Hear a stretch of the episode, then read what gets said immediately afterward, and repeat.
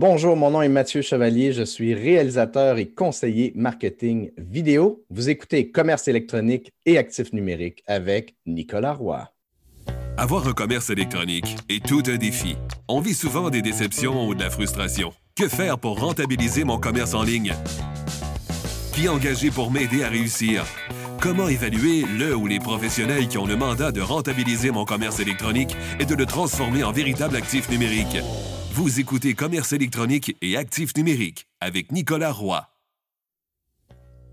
La raison d'être de mon podcast est très simple.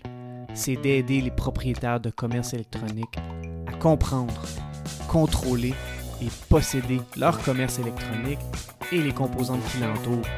Parce que je crois sincèrement que c'est la meilleure manière de rentabiliser à court terme et de se bâtir des actifs numériques qui prennent de la valeur à long terme. Aujourd'hui, on reçoit Mathieu Chevalier. Mathieu est spécialisé en marketing vidéo. Son passé professionnel particulier fait en sorte qu'il est très bien outillé pour aller chercher le meilleur résultat possible pour sa clientèle. La publicité traditionnelle, il y a comme une déconnexion qui se fait. Ça peut être intéressant sous certains angles. Le héros de ton histoire, c'est ton client. Et toi, tu es le guide. Tu es le Obi-Wan Kenobi le cerveau, lui, il, voit, fait pas la Quand il connecte avec un être humain, il fait pas la distinction. Avant de débuter l'épisode, j'aimerais vous inviter au groupe Facebook Commerce électronique et actifs numériques. C'est l'endroit où on pose des questions concernant le commerce électronique, que ce soit par rapport à nos défis ou en réaction au contenu de l'émission. Alors c'est un rendez-vous le groupe Facebook Commerce électronique et actifs numériques. Donc, salut Mathieu. Allô Nicolas. Ça va bien? Je vais bien, merci. Et toi? Super, ben oui. Écoute Mathieu, euh, j'aimerais ça que tu nous parles un peu de ton parcours. Qu'est-ce qui a fait que tu en es venu à faire euh, du marketing vidéo pour aider les entreprises? Un parcours un peu éclectique, comme beaucoup de monde, je pense, euh, aujourd'hui. Hein, on touche à un million de trucs, puis après ça, on, essaie de prendre des, les points qui nous ont plu dans, tout ce qu'on a fait, puis, puis on en fait une espèce de transformer un peu tout, euh, tout croche. Euh, moi, je, viens d'un domaine de relations d'aide, a priori. j'ai étudié en sexologie. j'ai travaillé aussi en assurance de dommages comme expert en sinistre. Euh, j'ai fait, puis j'ai, touché à de la stratégie, réseaux sociaux, et euh, j'ai, pris un peu des éléments sérieusement de tous ces aspects-là, puis j'ai comme mélangé ça dans un espèce de gros mix. Moi, ce qui me faisait triper dans les réseaux sociaux, c'était la vidéo. Euh, et toujours à se poser la question, qu'est-ce qui fait en vidéo que les gens vont avoir le goût non seulement de regarder la vidéo, mais aussi euh, si par exemple une entreprise fait produire une vidéo, puis que ça ne génère pas de vente ou que ça ne génère pas de trafic sur le site web, les réseaux sociaux, que ça génère peu d'engagement, mais c'est un coup d'épée dans l'eau. Fait que là, je, me souviens, il y a 5-6 ans, je, me posais la question comment on peut amener donc, comment on peut réfléchir la conception vidéo pour qu'elle soit engageante, pour qu'elle donne le goût aux gens de faire affaire ou de continuer de faire affaire avec une entreprise? C'est un peu sur cette espèce de, de réflexion-là que j'ai développé ma carrière en tant que euh, aujourd'hui réalisateur euh, et conseiller marketing vidéo, c'est-à-dire que j'aide les entreprises d'abord à concevoir, à travailler leur message, leur présentation sous un angle empathique. C'est-à-dire, c'est quoi l'empathie? C'est de se mettre à la place, évidemment, des gens qui on s'adresse. Par exemple, supposons qu'on s'adresse à un client potentiel, ben, c'est quoi les enjeux que ce client-là vit, que tu vas l'aider à surmonter et c'est quoi les résultats qu'il va obtenir avec toi? Puis on va utiliser tous ces éléments-là pour faire une présentation d'affaires qui va durer une minute, une minute et demie et qui va vraiment être extrêmement efficace à faire vibrer la personne, à la mettre en confiance et à lui donner le goût d'en savoir plus ou d'aller plus loin dans la relation. Mmh, c'est vraiment intéressant. Puis ces vidéos-là, les avantages, admettons que tu parlerais avec un propriétaire d'entreprise, puis il te dirait c'est quoi l'avantage d'avoir des vidéos sur mon site web ou sur mes médias sociaux, qu'est-ce que tu lui répondrais? Ben, l'avantage, c'est principalement que la vidéo, c'est le meilleur médium pour reproduire un peu ce qui se passe quand tu rencontres un client potentiel en personne. C'est-à-dire que euh, quand tu rencontres quelqu'un en personne, il n'y a pas juste les mots que tu utilises, il y a aussi la personnalité, il y a la, couleur, les yeux, le sourire, tout ça joue. Hein. On, choisit de faire affaire avec la personne bien avant de choisir son expertise. On doit être en confiance si on veut aller plus loin. Et euh, la en vidéo, moi, je suis très euh, conscient qu'il faut reproduire ça. Donc, d'amener les gens à passer d'être de, trop dans leur tête puis à vraiment habiter et à, s'ils sont à l'aise devant la caméra, puis si leur discours est aligné avec leurs valeurs, leur raison d'être entrepreneuriale et aussi avec le, le avec la réalité émotionnelle de leurs clients, ben à ce moment-là, c'est extrêmement gagnant d'avoir, par exemple, une vidéo qui accueille les visiteurs sur ton site web et qui, en, en 60-90 secondes, 120 secondes, va répondre aux, principales questions qu'ils ont, va les mettre en confiance et va leur donner le goût de passer à la prochaine action qui est de prendre rendez-vous, d'écrire, de téléphoner, etc. La transparence, hein, c'est tellement important. La transparence, l'authenticité, beaucoup. Euh, moi, je ne fais pas faire des vidéos avec des narrateurs ou avec, pour moi, la vidéo, la publicité traditionnelle, il y a comme une déconnexion qui se fait. Ça peut être intéressant sous certains angles, mais si tu veux réellement, si tu veux vraiment créer une relation de qualité avec un client potentiel, une vidéo dans laquelle l'entrepreneur est lui-même et parle lui-même et accueille finalement son client, son visiteur, le visiteur de son site web, ben, il n'y a rien qui peut battre ça. Ça résonne beaucoup plus que, mettons, un annonceur qui, ou un narrateur qui. Les gens sont à la limite immunisés, si je peux me permettre le terme à l'air du temps. Là. Ben, notre cerveau se met en mode Ah, j'écoute une publicité. Fait ça se peut que, supposons que je suis vraiment à la recherche, mettons j'ai mal au dos, OK? J'ai mal au dos, je suis plus capable de jouer au golf depuis sept ans, euh, j'ai plus de j'ai plus de plaisir, j'ai plus de qualité de vie parce que j'ai tellement mal au dos. J'ai vu plein de spécialistes, puis ils n'ont pas été capables. Puis là, j'en cherche un, puis je suis vraiment en mode. Je, une publicité traditionnelle va peut-être parler à la personne parce qu'elle est vraiment dans un mode je cherche quelque, une, autre, euh, une autre option, une autre possibilité, une autre solution. Mais euh, si on n'est pas dans l'urgence ou si on n'est pas dans, la recherche immédiate, avoir une publicité traditionnelle, en fait, une publicité, traditionnelle, souvent, ça peut prendre plusieurs expositions à la publicité. Puis c'est pas pour rien qu'on les voit à répétition avant que ça fasse comme Ah, OK, là, ça fait cinq, six fois, je commence à être familier avec le, brand ou avec le. Donc, je suis peut-être curieux d'aller un peu plus loin si la publicité est bien faite. Euh, mais c'est n'est pas, pas tout à fait le genre d'approche que je privilégie personnellement. Je comprends. Puis au niveau du référencement naturel, donc du SEO, est-ce que la vidéo peut donner des avantages à ce niveau-là, selon toi? Ben, c'est en fait, c'est sûr que oui. pour, pour, la simple et bonne raison que euh, la vidéo, c'est un des éléments que Google regarde pour évidemment euh, déterminer si, quand tu fais une requête de recherche, Google, son but, c'est de te donner le résultat le plus pertinent possible. Fait que si on prend des sites égaux, mettons qu'on prend un site de, des sites de comptables euh, à Saint-Hubert. Je cherche Google, euh, je, site de comptable, euh, cabinet de comptable Saint-Hubert. Sur quatre cabinets dont le SEO, disons, est égal, s'il y en a un des quatre que de la vidéo, il va être privilégié. La vidéo aussi, ce qui est important pour le SEO, c'est de, de, Moi, je livre toujours les sous-titres avec mes vidéos. Les sous-titres sont super cruciaux pour, pour toutes sortes de raisons, mais entre autres, justement, au niveau SEO, Google va lire le fichier des sous-titres. Donc, tout ce qui est mots-clés et tout ce qui enrichit encore plus, finalement, le contenu mmh. euh, de, de pertinent de, de, ton site web va être tenu compte. Mais non seulement ça, mais les gens qui regardent une vidéo, s'ils la, la regardent au complet ou s'ils en regardent une bonne partie, c'est des gens qui restent donc 60, 90, 120 secondes plus longtemps sur le site web. Donc, le taux de rétention est élevé. Google le sait, il y a des signaux là-dessus. Euh, et en plus de ça, bien, la vidéo a un, de bonnes capacités de conversion de ces visiteurs-là en clients. Fait qu'on c'est vraiment, ça, ça, ne peut être que gagnant d'avoir de la vidéo sur son site web. Effectivement. Puis d'ailleurs, tu parles de conversion. Euh, parle-nous un peu du, storytelling euh, pour qu'une vidéo puisse rendre justice à l'image de marque.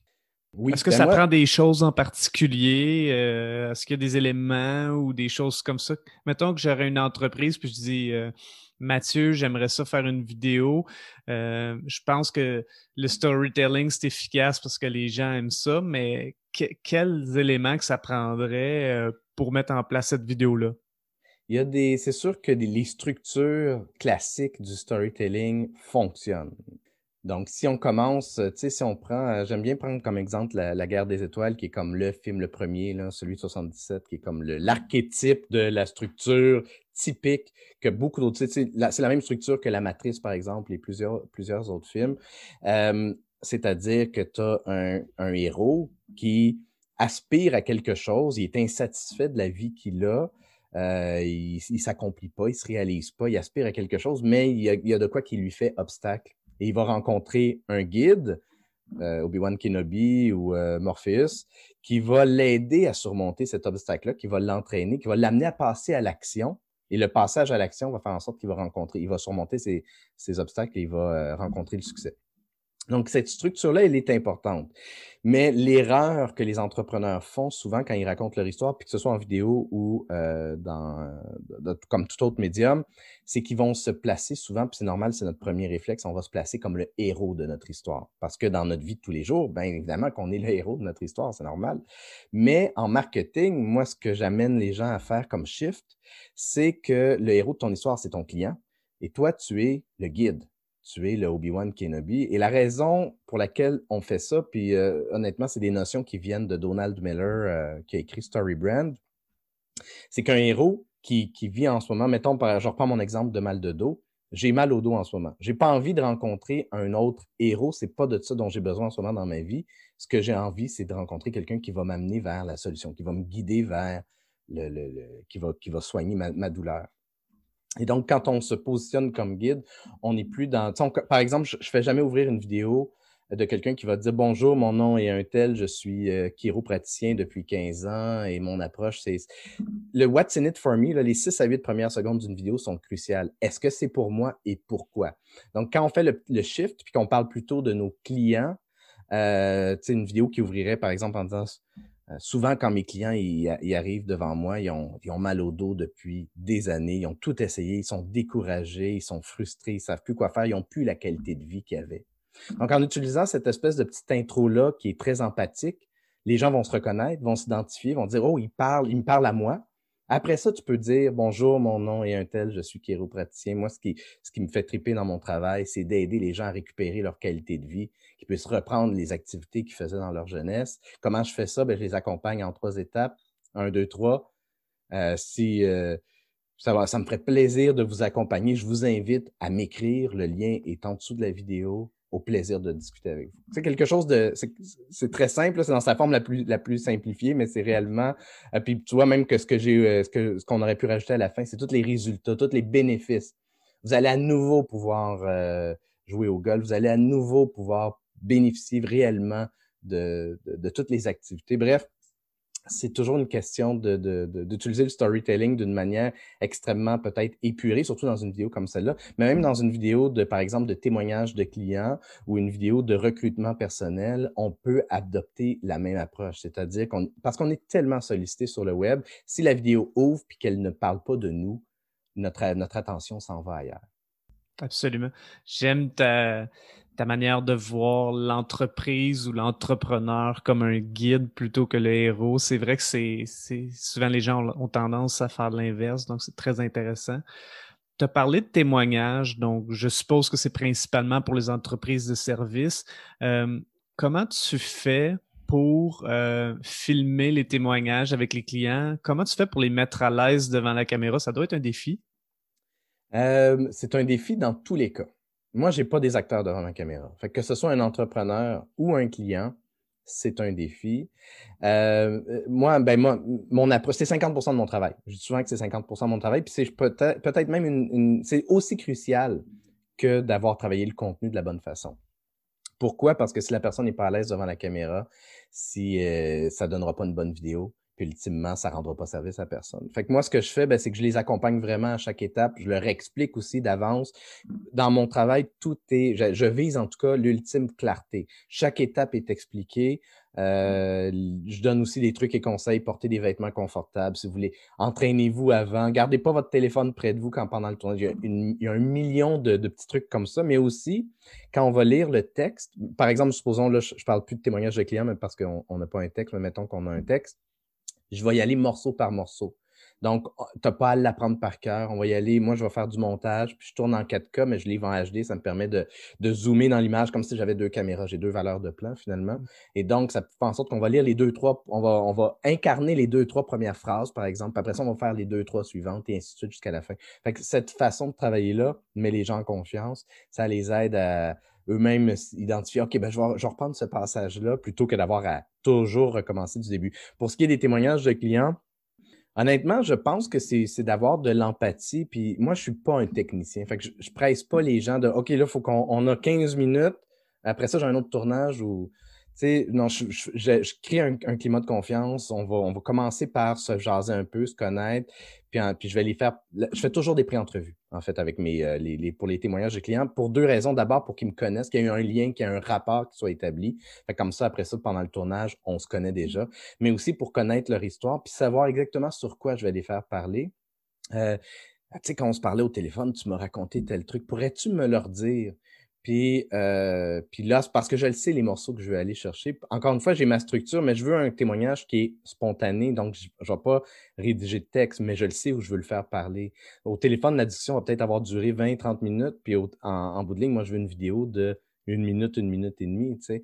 Fait que, fait qu'il faut que je le sache sur quoi le faire parler. Euh, mais aussi, de ce que je fais de plus en plus, c'est des captations justement par Zoom, par euh, vidéoconférence, où là, c'est encore plus à l'aise, donc la personne est devant son ordi, euh, donc c'est plus facile à ce moment-là. Euh, j'enregistre, je capte, j'enregistre la conversation un peu comme on fait en ce moment et euh, je fais du montage avec ça. Puis c'est, moi je trouve que c'est une façon extrêmement efficace d'aller chercher des témoignages de clients, puis beaucoup moins dispendieuse évidemment aussi que d'avoir à se déplacer avec une caméra, à les filmer. Donc, euh, parce que les témoignages de clients, c'est le deuxième grand service que, j'offre. Puis ça aussi, non seulement ça aide au SEO du site web, mais quand tu as une section euh, sur ton site web témoignages où tu vois des, vidéos de, témoignages de clients, on se reconnaît dans les histoires des autres. Puis si le témoignage est vraiment senti, ben on embarque dedans. Ça nous ramène encore à beaucoup de transparence. Moi, la vidéo dans, dans mon livre à moi, c'est de la transparence, là, donc c'est très puissant. Ouais, oui, euh, il n'y a pas de. C'est ça, c'est ça un, des, un de mes défis aussi, c'est d'enlever le masque. Parce que souvent, les gens vont avoir cette espèce de je joue un rôle. Parce que pour, pour un peu euh, briser la gêne, peut-être, puis moi, j'essaie de, les amener, ben, encore une fois, comme je le disais, de, j'essaie de les faire passer de là à là, donc à réellement la tête au cœur. La tête au cœur, puis, puis, euh, puis, puis d'oublier aussi qu'ils sont en train d'être filmés. je, suis très, je, suis très en mode écoute active quand je fais mes témoignages pour qu'ils soient. Pour moi, l'important, c'est qu'ils oublient qu'il y ait la caméra ou qu'il y ait la webcam qui les filme, puis qu'ils soient dans la relation avec moi. c'est là que je vais chercher aussi des témoignages qui sont réellement sentis. Au niveau technique, je sais que tu n'es pas technicien, mais juste par curiosité, tantôt, quand on parlait de référencement naturel, de SEO, tu disais que tes vidéos avaient des sous-titres. Est-ce que tu offres les sous-titres à toutes les vidéos que tu produis? Toujours. Toujours, toujours, toujours. Je livre toujours les sous-titres. Est-ce que mes clients les utilisent toujours? Pas tout le temps. Il faut que je les chicane des fois. Puis pourquoi tu leur dirais de les utiliser? Ben, euh, non, on, a déjà parlé du SEO. L'autre importance des sous-titres, il y, en a, il y en a deux, en fait. Il y a, bien évidemment, il y a les, malentendants euh, qui ont besoin des sous-titres. Euh, il y a le fait que euh, les, il y a deux plateformes, il y a deux réseaux sociaux très importants sur lesquels les, les vidéos se mettent à jouer en mode silencieux. Est-ce que tu sais lesquels? Facebook. Facebook fait ça. L'autre. Euh, L'autre, c'est LinkedIn. LinkedIn, OK. Fait que les deux, ouais, les deux euh, font jouer les vidéos en mode silencieux euh, par défaut. Tu peux changer ça dans les, dans les paramètres, si je ne m'abuse. Je sais que tu peux le faire sur Facebook, je ne suis pas certain sur LinkedIn, mais bref, toujours est-il que si la vidéo se met à jouer en mode silencieux, tout ce que tu as, c'est le texte de la publication pour te mettre en contexte. Mais encore une fois, comme je te dis, moi, je, réfléchis toujours les 6-8 premières secondes de la vidéo comme étant cruciales. La première phrase qui est affichée, la première phrase qui est donc prononcée par la personne, elle est importante. Et euh, c'est un accroche de plus aussi, euh, si on voit les sous-titres. On voit la première phrase. Fait que si, euh, si la première phrase, c'est ça fait des années que vous souffrez, que, vous souffrez au dos, ben nécessairement, ça va m'interpeller si c'est quelque chose qui, qui, correspond à ma réalité. Euh, non seulement ça, mais un, truc qui est intéressant aussi avec YouTube, et il doit y avoir d'autres plateformes qui l'offrent également, c'est que tu peux avoir des sous-titres. Ah, ben, il y a Facebook qui l'offre. Tu peux avoir des sous-titres, des sous-titres dans plusieurs langues. Fait que si ta clientèle, elle est francophone, anglophone et italienne, ben, tu pourrais avoir des sous-titres. Tu peux avoir une vidéo dans une langue, en français par exemple, puis avoir des sous-titres dans les trois différentes langues. Et les gens qui utilisent la plateforme dans cette langue-là vont voir les sous-titres dans sa propre langue. J'ai fait un mandat, par exemple, pour le, cimetière Notre-Dame-des-Neiges. Ils ont plusieurs communautés euh, qui parlent, il doit y avoir cinq, six langues différentes facilement pour, pour, un, pour un cimetière.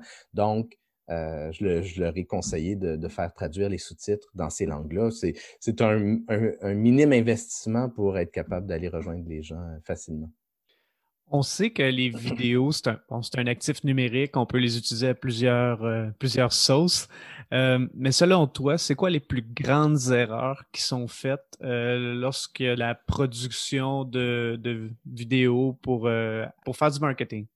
Eh la première erreur J'en ai parlé un peu tantôt, je ne reviendrai pas dans le détail, mais c'est vraiment de pas d'oublier de, se mettre à la place de l'autre. Donc, est-ce que ta valeur, pourquoi j'écouterais ta vidéo? C'est quoi la valeur de ta vidéo? Qu'est-ce qu'elle va m'apporter? Il faut vraiment que, que ce soit clair pour toi. Il y a, une couple d'erreurs euh, qu'on fait, je, peux t'en nommer quelques-unes. Euh, tout ce qui est là, on en voit peut-être de moins en moins, heureusement, mais des vidéos dans la voiture ou en joggant, euh, surtout en joggant, arrêtez ça, arrêtez ça. C'est une vidéo qui donne mal au cœur. C'est pourquoi on, je à moins que ce soit filmé avec une GoPro. Puis même à ça, euh, tu sais, quand le, le, le, tu sais, moi, mon décor, il a été réfléchi en matière de, je fais des cafés virtuels, je fais de mon podcast vidéo, je veux, c'est comme si j'accueille les gens chez moi. Euh, quand tu tournes dans ta voiture, c'est un peu, euh, tu sais, c'est tout le temps le, puis il y a beaucoup de gens qui le font. Fait que ça fait en sorte que, ah, une autre vidéo dans une voiture, bon.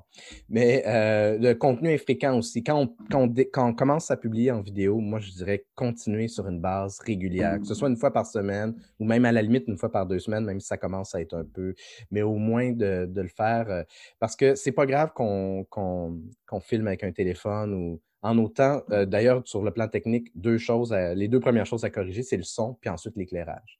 Le mauvais son, c'est le truc qui va faire en sorte que les gens vont décrocher le plus, rapidement, le plus facilement mauvais éclairage, tu sais, si ton visage est... encore une fois, moi, je pense beaucoup dans les yeux, c'est important. Qu'on voit les yeux de la personne, c'est important.